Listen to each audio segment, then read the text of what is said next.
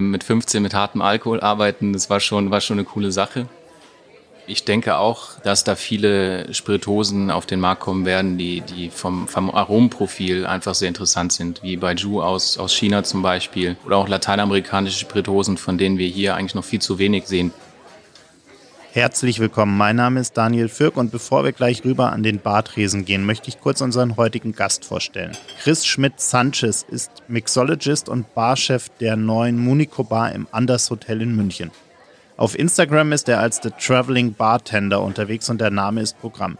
Er reist durch die Welt, um sich Inspiration für seine Kreationen an der Bar zu holen. Die Liebe hat ihn dabei besonders oft nach Südamerika geführt, genauer gesagt nach Kolumbien, wo er auch ganz viele neue Ideen mitgebracht hat. Geboren und aufgewachsen ist er in Belgien und stand dort schon mit 15 Jahren hinter dem Bartresen. Wie es dazu kam, welche Trends für ihn gerade besonders wichtig sind, wie man eigentlich lernt, einen richtig guten Cocktail zu machen und welche Spirituosen dafür besonders interessant sind, darüber werden wir gleich sprechen. Ich freue mich sehr auf das Gespräch und darüber, dass ihr alle wieder mit dabei seid. Zwei Menschen, eiskalte Drinks und eine Menge Zeit für ein persönliches Bargespräch. Herzlich willkommen an unserem Bartresen. Herzlich willkommen zu einer neuen Folge Gin and Talk. Mach es dir gemütlich, lehn dich zurück und tauche ein in die verrucht düstere Atmosphäre unserer Studiobar.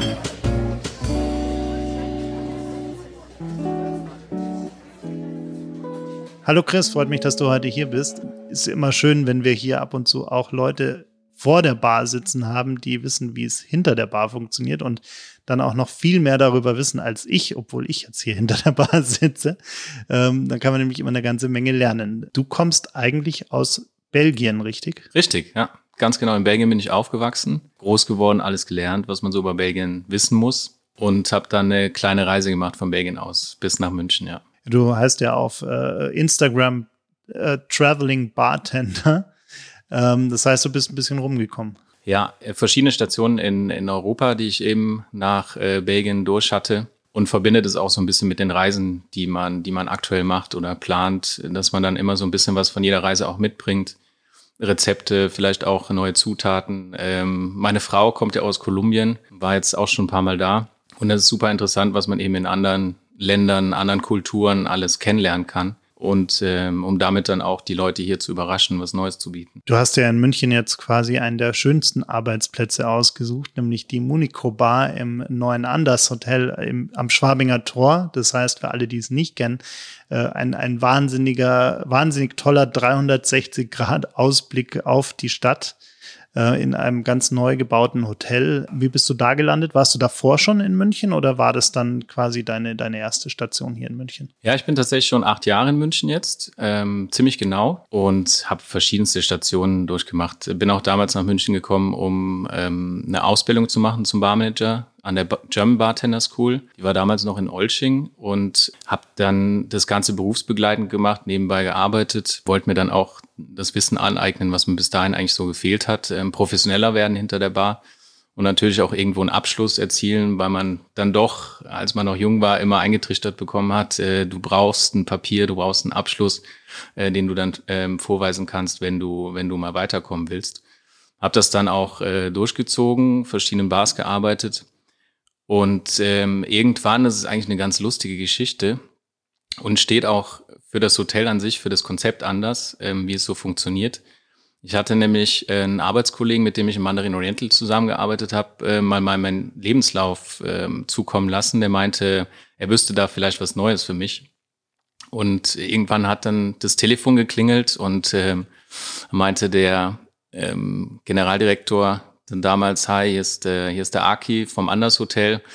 Und ähm, ich wollte mich mal kurz mit dir unterhalten. Und ich habe dann gesagt, äh, Anders Hotel, was ist denn das für ein Hotel? Ich dachte, also noch missverstanden und meinte Anna Hotel. Und dann hat er erstmal erklärt, was das Hotel ist, äh, das Konzept ähm, von Hyatt eben ganz neu für München. Und ähm, habe mich dann das erste Mal mit ihm getroffen. Und ähm, zu meinem Glück ist das Hotel gerade zwei Minuten mit dem Fahrrad von meiner Wohnung entfernt. Also es war wie so ein Sechser im Lotto, und ich habe mir dann auch gedacht, hey, wenn das alles klappt, äh, mega. Wir sind dann auch das ganze Konzept durch äh, mit den verschiedenen Outlets, was das Hotel bieten wird. Ähm, dann auch die Munico ähm, Bar oben mit Dachterrasse und ähm, war dann von, von, von Anfang an eigentlich Feuer und Flamme für das Konzept und ähm, habe mich auch sehr nett mit ihm unterhalten. Und so haben wir auch über diesen Weg, ähm, so einen alternativen Weg eigentlich, äh, viele Kollegen finden können, die jetzt noch immer bei uns sind. Wie, wie bist du denn überhaupt zu dem Job ursprünglich mal gekommen? Also hat dich schon immer irgendwie fasziniert, was da so hinter Tresen passiert oder, oder wie ist das überhaupt passiert, dass du damit angefangen hast? Ich habe recht früh angefangen. Damals war die, war die Gesetzeslage in Belgien auch noch eine andere. Da durfte man noch früher anfangen, hinter der Bar zu arbeiten. Also genauer gesagt mit 15. Äh, mit 15 mit hartem Alkohol arbeiten, das war schon, war schon eine coole Sache. Aber nicht trinken. Nicht trinken natürlich, nein, nein. nee, war auch ein ordentliches Hotel, ähm, wo alles, wo alles geregelt lief. Und es war damals eher, um, um mir nebenbei ein bisschen Taschengeld zu verdienen, mit dem, äh, mit dem ich mir dann ein paar Sachen kaufen konnte oder reisen und ähm, habe dann auch an Caterings teilgenommen, war auf äh, Feiern, Hochzeiten, Geburtstagen mit dabei. Ähm, in Kellner habe dann einfach das Bier rausgetragen. Den Belgier trinken ganz gerne Bier, so wie die Bayern auch. Deswegen fühle ich mich hier eigentlich ganz zu Hause. Und ähm, habe aber, sage ich mal, beruflich erstmal einen anderen Weg eingeschlagen. Habe da, da mein Vater auch im Handwerk tätig ist, erstmal einen handwerklichen Beruf ähm, erlernt. Also im übertragenen Sinne Bauzeichen habe ich gelernt. Ähm, wollte mich da auch weiterbilden und ähm, habe dann angefangen, Innenarchitektur zu studieren und äh, nach einem Jahr dann aber gemerkt, dass, dass es eigentlich viel interessanter sein könnte. Ich wollte dann raus, was erleben, wollte, wollte was sehen von der Welt. Und ich glaube, da hat sich schon die Idee des Traveling Bartender so ein bisschen äh, gebildet bei mir im Kopf. Auf jeden Fall war das dann quasi die Brücke, um irgendwo anders auch arbeiten zu können. Genau. Bin dann nach Österreich zum ersten Mal auf Saison in den Bergen oben, ähm, 19 Jahre alt. Also hatte, hatte extrem viel Spaß, habe extrem viel gelernt ähm, und gesehen und dann eben nach München gekommen, um, um mehr zu lernen. Nochmal ein paar Stationen, Korsika dazwischen, nochmal Österreich und ja, hier geblieben. Das Spannende, was ich ja beim Reisen immer toll finde, ist äh, wirklich dann sich auch vor Ort, natürlich auch Restaurants, aber gerade auch, auch Bars vor Ort anzuschauen und zu erleben oder zu entdecken, was die anders machen, was die für, für Spirituosen auch teilweise verwenden, irgendwelche lokalen Sachen auch immer zu entdecken. Ich habe irgendwann mal angefangen, deshalb steht hier auch so viel Gin. Ich habe irgendwann mal angefangen, von jeder Reise mir einen Local Gin mitzunehmen, äh, so als Mitbringsel. Ähm, das ist dann irgendwann etwas eskaliert. und, das sieht man ja. und es ist irgendwie ganz spannend, äh, da, da so ein bisschen mitzubekommen, wie auch vor Ort Dinge anders äh, gemacht werden oder welche Drinks und so weiter es dort gibt. Was sind denn für dich momentan so die, die, die spannendsten Trends, wenn es wirklich um, um äh, Cocktails zum Beispiel geht? Trends sind ja immer schwierig so ein bisschen, ähm, sind auch oft kurzlebig, gehen schnell wieder vorbei. Gin hat sich jetzt länger gehalten und äh, mit den vielen verschiedenen Marken auch teilweise etabliert hinter, hinter der Bar. Also jede Bar hat jetzt mittlerweile auch mehr als, als nur drei Gins äh, hinter, hinterm Tresen stehen und ist schon sehr interessant, sehr divers ich denke auch, da der Mensch eigentlich immer auf der Suche ist nach neuen Dingen, dass da viele Spiritosen auf den Markt kommen werden, die, die vom, vom Aromenprofil einfach sehr interessant sind, wie bei Ju aus, aus China zum Beispiel oder auch lateinamerikanische Spiritosen, von denen wir hier eigentlich noch viel zu wenig sehen. Pisco zum Beispiel, ähm, der auch aus, aus verschiedenen Rebsorten gemacht werden kann. Aguardiente aus, aus Kolumbien, der mit Anis äh, aromatisiert ist, den hier keiner kennt. Äh, und in Kolumbien fließt wie, wie, wie der Rio Magdalena, der größte Fluss in, in Kolumbien. also jede Menge davon. Ähm, und ich glaube, dass, dass wir da in der nächsten Zeit noch jede Menge sehen werden. Jede Menge neue Dinge, die, die es dann auch wieder interessanter machen für uns, ähm, neue Cocktails zu entwerfen, auszutüfteln, womit wir dann die, unsere Gäste dann auch wieder überraschen können, ja. Hast du sowas wie einen ähm, Signature-Drink von dir selber, so den, den du am allerliebsten machst, den du dir vielleicht mal selber ausgedacht hast? Ja, der heißt Smoke on the Water. Äh, den trinke ich sehr gerne. Zum einen, weil Mezcal und Tequila die Basisspiritosen sind, äh, gesplittet. Und äh, ich die Agavenspiritosen unheimlich interessant äh, und, und komplex äh, in den Aromen auch finde. Und es kommt eine spezielle Art eines Wermuts noch mit rein. Das ist ein Kinato-Wermut aus Barolo-Wein, ähm, aromatisiert mit, mit Wermutkraut, verschiedenen anderen Gewürzen noch. Äh, und Creme de Cacao à la Vanille. und äh, Schokoladenbitters, Amole-Bitters von Bittermans. Und das ist dann so ein schönes ähm, Ding, was man sich dann abends mal gönnt und ähm, vielleicht auch eine Zigarre dazu, wenn man gerade eine da hat und, und den Abend genießt, ja. Ich sehe schon, ich muss bald mal an der Bar vorbeikommen. Sehr gern. äh, jetzt äh, haben wir auch mit, mit Stefan Gabani äh, so ein bisschen darüber geredet, ob dieser Hype rund um Gin überhaupt gerechtfertigt ist weil ja auch viel Marketing gemacht wird. Also es gibt ganz, ganz viele Gins, die einfach nur eine fancy Flasche haben und eine tolle Story dahinter. Aber wenn man sich dann mal wirklich anschaut oder auch wirklich mal schmeckt, ähm, dann ist es eigentlich nichts wahnsinnig Besonderes. Wie, wie siehst du das? Kannst du diesen Hype nachvollziehen? Und äh, wie würdest du ähm, so ein bisschen die Kategorien einteilen zwischen Gins, die ja, vielleicht viel Marketing, bla bla sind und denen, die wirklich was, was taugen und, und was zeichnet die aus, die wirklich was taugen quasi?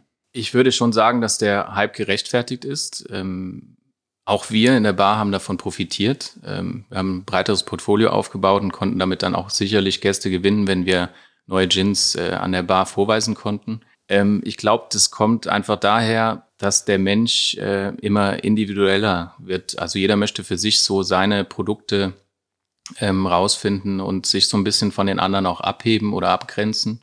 Für sich seine Produkte finden, die er ganz toll findet und die dann als Geheimtipp auch wieder gerne anderen äh, weitergeben. Und ich glaube, daher kam das auch so bei den, bei den Endkonsumenten extrem gut an.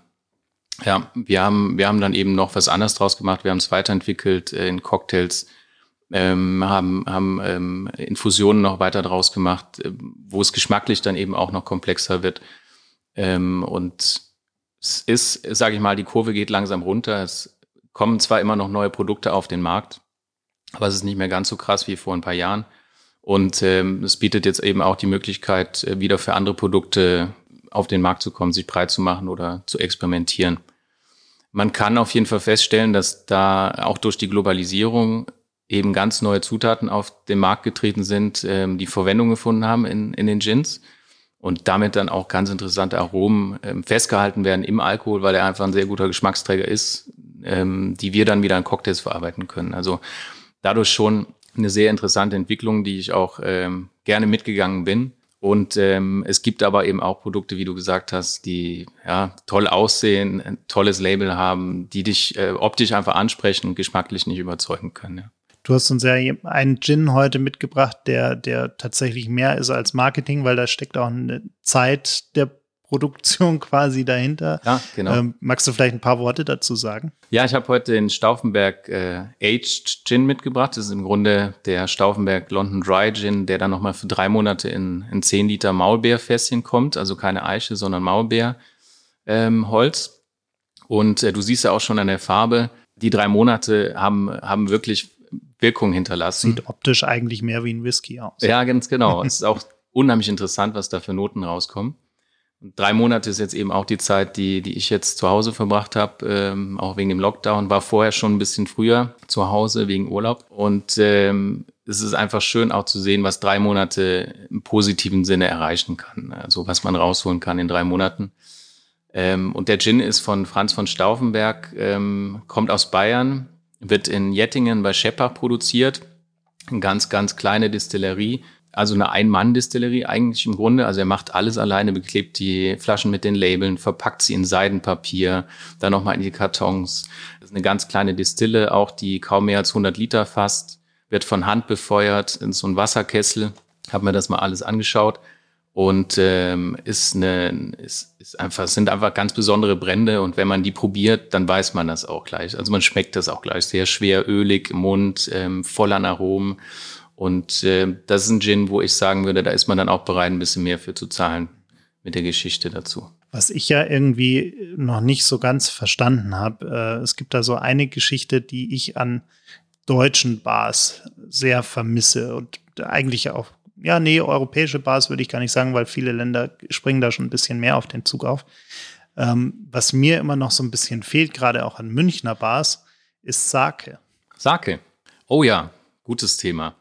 Ich bin äh, mit Sake so ein bisschen in Kontakt gekommen in, im Mandarin Oriental. Durfte nämlich auch das Matsuhisa-Konzept mitbegleiten, aufmachen. Damals noch die Bar 31, ähm, da wo jetzt die Ori Bar drin ist. Und hatten da auch eine Sake-Karte mit verschiedenen Sake-Qualitäten, unfiltriert, verschiedene ähm, Poliergrade vom, vom Reis, die man dann geschmacklich auch wirklich wahrnehmen konnte. Ähm, und das ist tatsächlich ein Thema, was in Deutschland noch so gar nicht angekommen ist. Es gibt sage ich mal, in Berlin gibt es einen tollen Laden mit einer riesen Auswahl, aber der Endkonsument fragt, fragt eigentlich kaum danach. Man tut sich in München auch wirklich schwer, guten Sake zu kaufen. Stimmt, ja.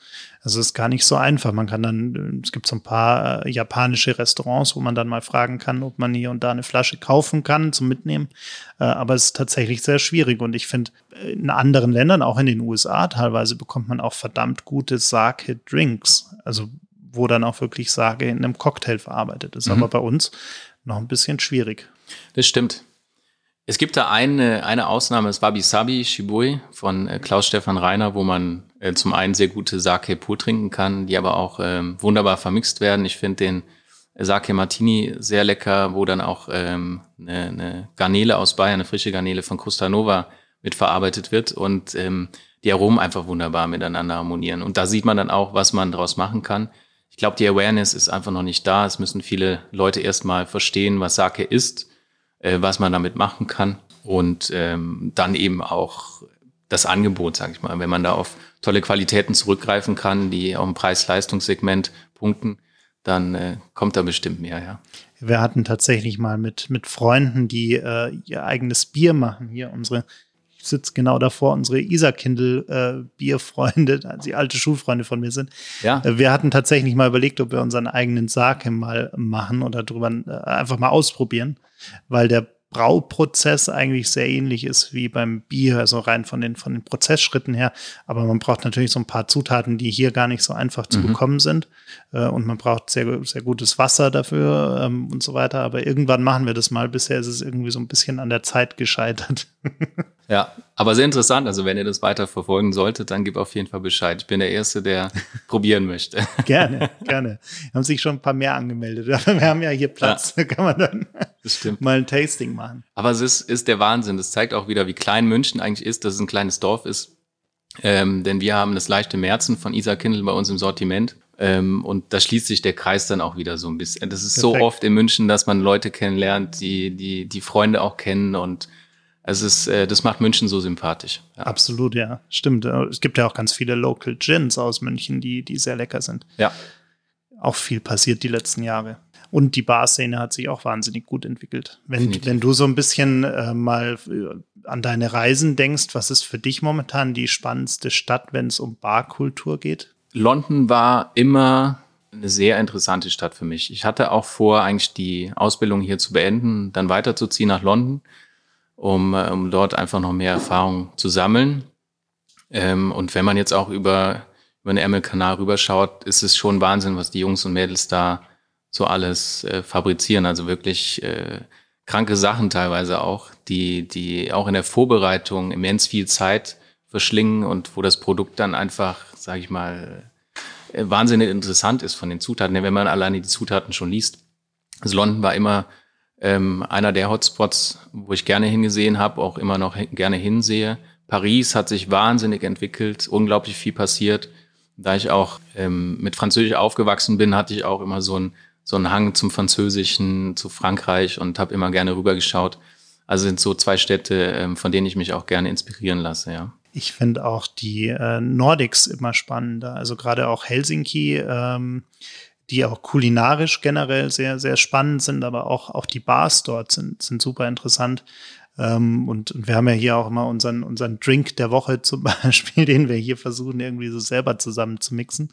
Äh, und der erste, den wir auch gepostet haben, äh, äh den haben wir Lonkero genannt äh, weil er ähm, inspiriert ist durch einen Drink, den es dort gibt von der Helsinki Distilling Company äh, mit, mit Pink Grapefruit und äh, Gin. Und ähm, wir haben das dann so ein bisschen nachinterpretiert mit ein bisschen Angostura und Grapefruit Bitter, ein äh, bisschen Zuckersirup und, und Soda. Ähm, und ergibt einen super, super schön frischen äh, Drink irgendwie. Und generell gibt es dort sehr coole Bars und, und auch inzwischen spannende Destillerien, gerade was auch Gin angeht. Mhm. Passiert da eine ganze Menge. Ja, auch der Drink klingt super.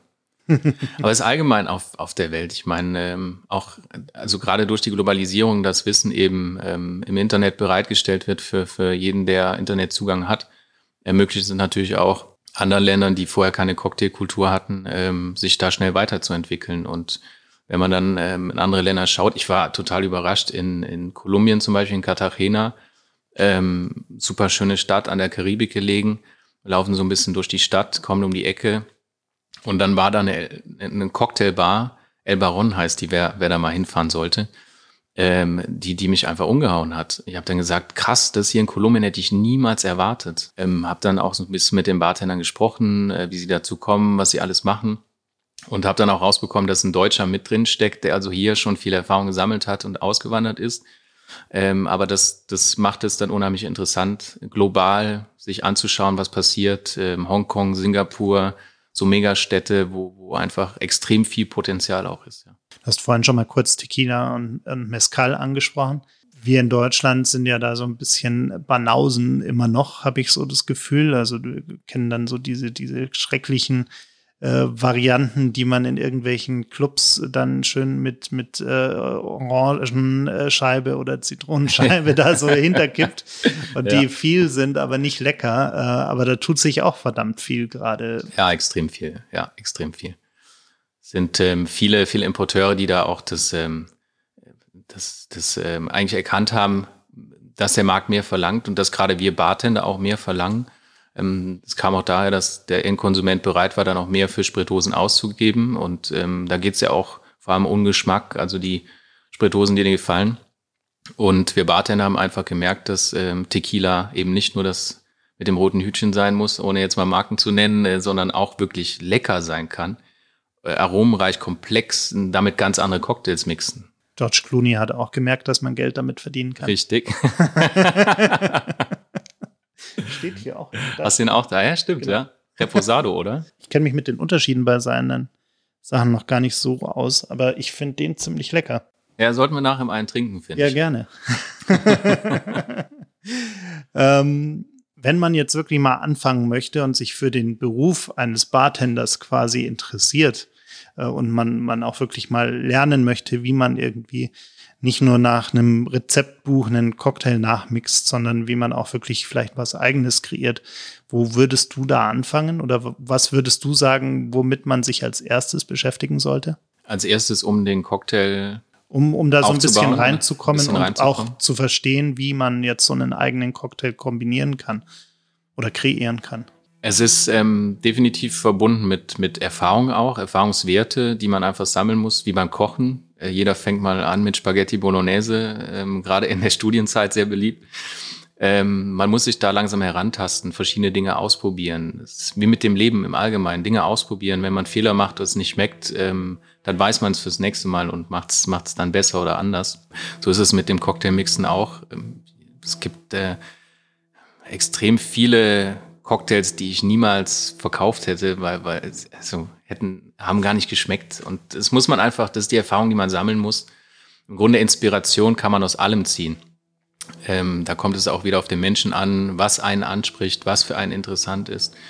Und, ähm, das macht es dann auch wieder interessanter, ein, schönes Barteam äh, zusammenzuholen, wo dann auch die Inspiration äh, immer eine andere ist und, und jeder kann so ein bisschen was beisteuern, äh, erzählen auch von, aus seiner Erfahrung, wo er schon war, von den Reisen. Ähm, und bei mir sind es zum Beispiel die Reisen, wo ich immer extrem viel mitnehmen kann, aber es kann auch ein Besuch auf dem Viktualienmarkt sein, neue Früchte ausprobieren und Musik, whatever. Also es gibt, gibt unheimlich viele Inspirationsquellen dafür. Das heißt, Städtereisen sind dann feuchtfröhlich bei dir. Ja, doch. es gibt schon die ein oder anderen Stories. Die können wir dann gerne in einer anderen Folge noch erörtern. Sehr gut. Jetzt haben wir dann ja wieder hoffentlich äh, einen Sommer, wo man auch dann mal wieder mit ein paar mehr Leuten draußen sitzen kann.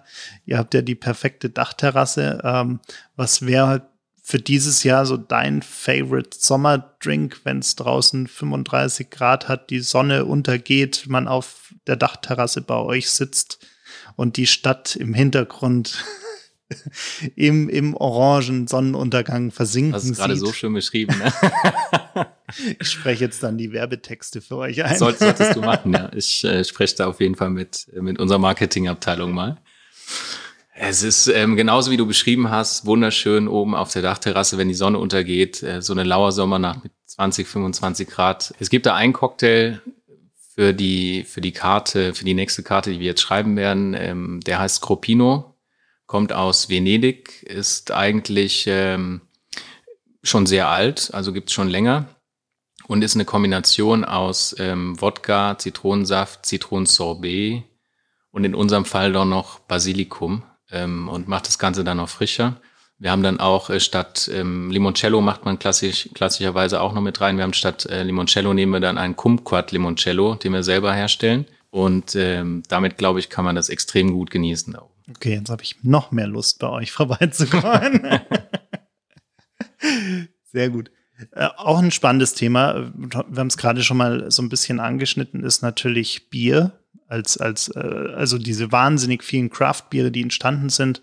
Ähm, natürlich auch in München, aber eben nicht nur. Also hat sich ja wahnsinnig viel getan. Wie, wie siehst du das? Ähm, auch spannend oder, oder siehst du da auch so ein bisschen teilweise auch viel Marketing drumherum? Aber ähm, da tut sich auch wahnsinnig viel Spannendes, oder? Ja, ich würde sagen, Marketing also hilft. Vor allem du immer. als Belgier. Gerade, gerade, ganz genau. Also ich war, wenn ich ehrlich bin, war ich überrascht, als man mit dem Thema Craft Beer kam und gesagt hat, das ist neu.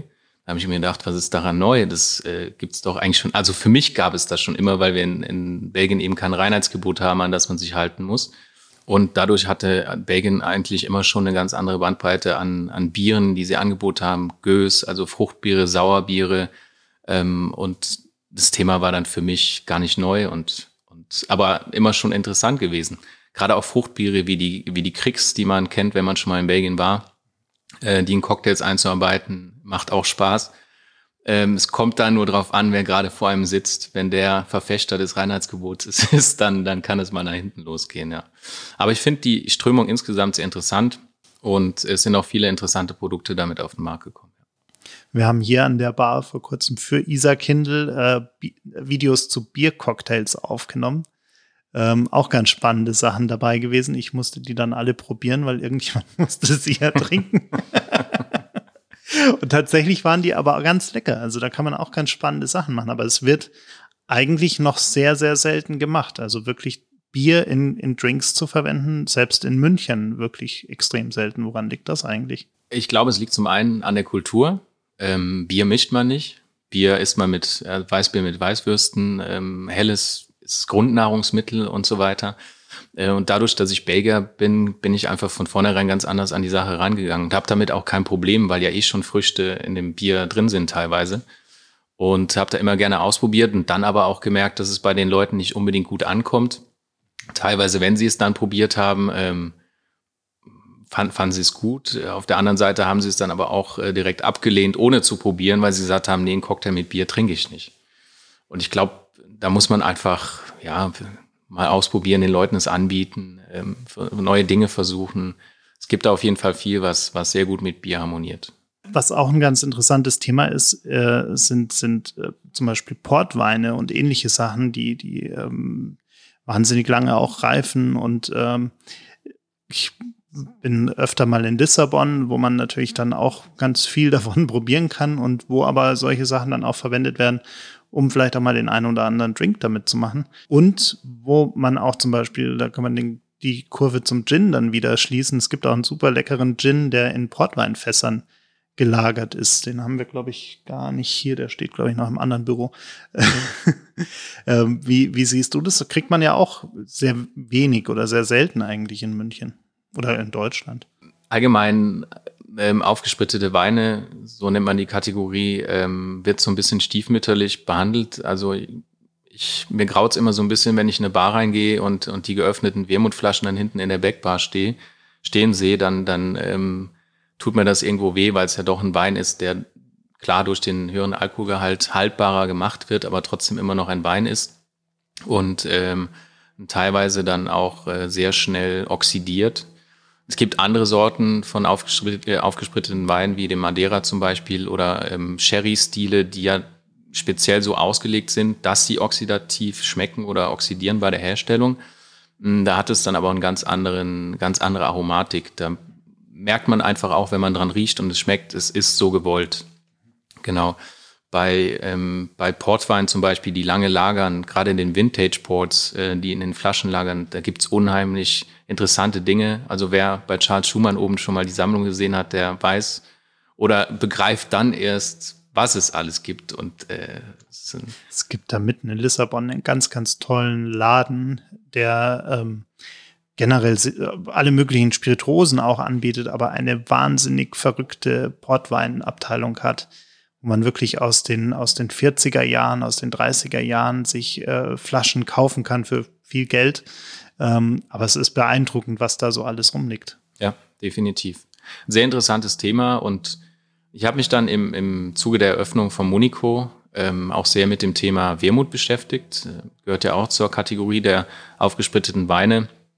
Ähm, nicht an irgendeine Herkunftsbezeichnung gebunden. So kann Wermut dann eigentlich auf der ganzen Welt hergestellt werden. Und das ist auch ein Thema, wo ich denke, dass wir in der nächsten Zeit noch mehr sehen werden, weil eben auf der ganzen Welt auch ähm, Wein angebaut wird und es in der Herstellung, sage ich mal, relativ simpel ist. Und ähm, es ist Wermut sehr facettenreich durch die verschiedenen Kräuter, Botanicals, die eben mazeriert werden. Ähm, auch die Weine, die als Basis hergenommen werden. Ähm, ein sehr spannendes, abwechslungsreiches Thema. Und das ist nur eine Kategorie der verstärkten Weine. Und da gibt es ja noch viel, viel mehr. Also wir haben hier zum Beispiel einen ähm, äh, Riesling-Wermut, mhm. der super, super lecker ist. Und der in einem Negroni zum Beispiel ist momentan so mein absoluter Favorite in, in zwei Minuten zusammengemixt äh, äh, Drink. Ja, mega. Ja, gibt's ganz, ganz tolle Produkte, mit denen ich auch gerne experimentiere. Super, dann haben wir jetzt mal eine wilde Reise quer durch die Barkultur und Drinkkultur gemacht. Ähm, danke dir, dass du vorbeigekommen bist und äh, ich muss sehr, sehr bald bei euch auf der Dachterrasse vorbeikommen. Allein schon, um diese beiden Drinks zu probieren. Laura möchte auch mitkommen. Ja, komm mit. die hier gerade am Mischpult sitzt. Sehr, sehr gerne. Hoffen wir einfach, dass das Wetter jetzt nächste Zeit mal äh, länger anhalten, auch schön wird und, und dann seid ihr herzlich willkommen. Und dass man dann hoffentlich vielleicht auch mal länger als bis 10 Uhr sitzen darf. Ja, genau. Danke dir. Sehr gern, Daniel. Vielen Dank. Danke euch. Das war's leider schon. Die letzte Runde ist ausgetrunken, das Gespräch zu Ende. Vielen Dank fürs Zuhören. Bitte nimm Rücksicht auf die Nachbarn und sei leise, wenn du die Bar verlässt. Aber vergiss auf keinen Fall, den Abonnieren-Button zu klicken.